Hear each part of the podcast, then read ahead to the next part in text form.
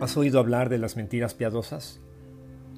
Algunos las llaman mentiras blancas.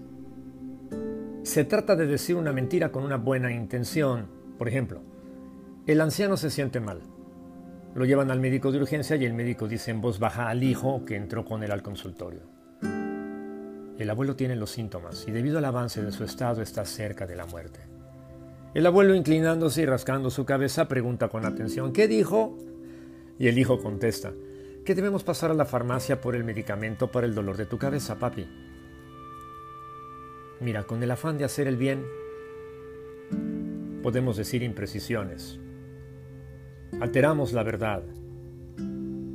Mentimos.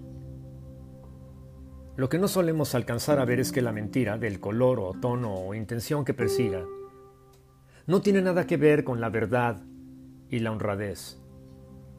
La gente honrada odia la mentira.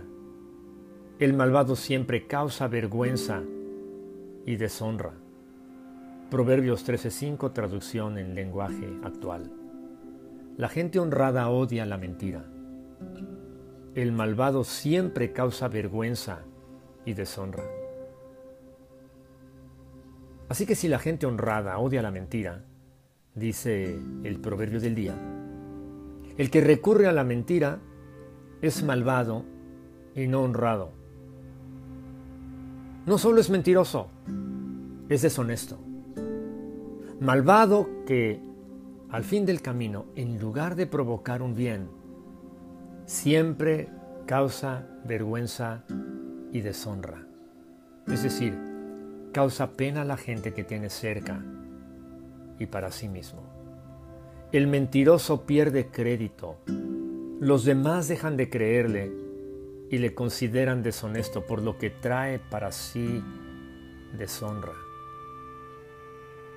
Si de repente te enfrentas a una situación en la que crees que decir una mentirilla es lo correcto, piénsalo dos veces, pues Dios honra a quien lo honra.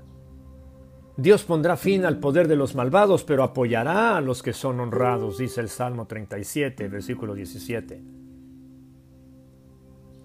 Recuerda que ante toda situación que confronte tus vicios pecaminosos, tus ojos y tu corazón deben deleitarse en la maravillosa persona y obra del Señor Jesús, de quien Pedro dice, Cristo no pecó nunca y jamás engañó a nadie.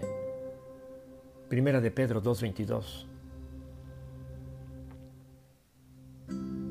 Una cosa debemos tener en claro. Vamos a fallar. Volveremos a mentir.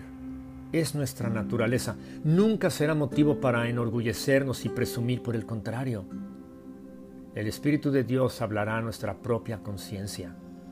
Nos hará ver nuestra falta y nos recordará la urgente necesidad de arrepentirnos y volvernos al Señor confesando nuestro pecado y recordando que Cristo nos perdona si tan solo ponemos en Él nuestra confianza. Señor Jesucristo,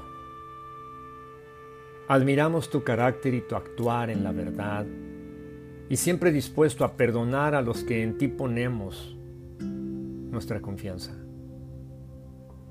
Gracias por perdonar mi pecado recurrente de mentir y por darme un corazón renovado como el tuyo, con el cual puedo hablar la verdad y hablar sin engañar a otros y sin engañarme a mí mismo. En tu nombre oro, Señor. Amén.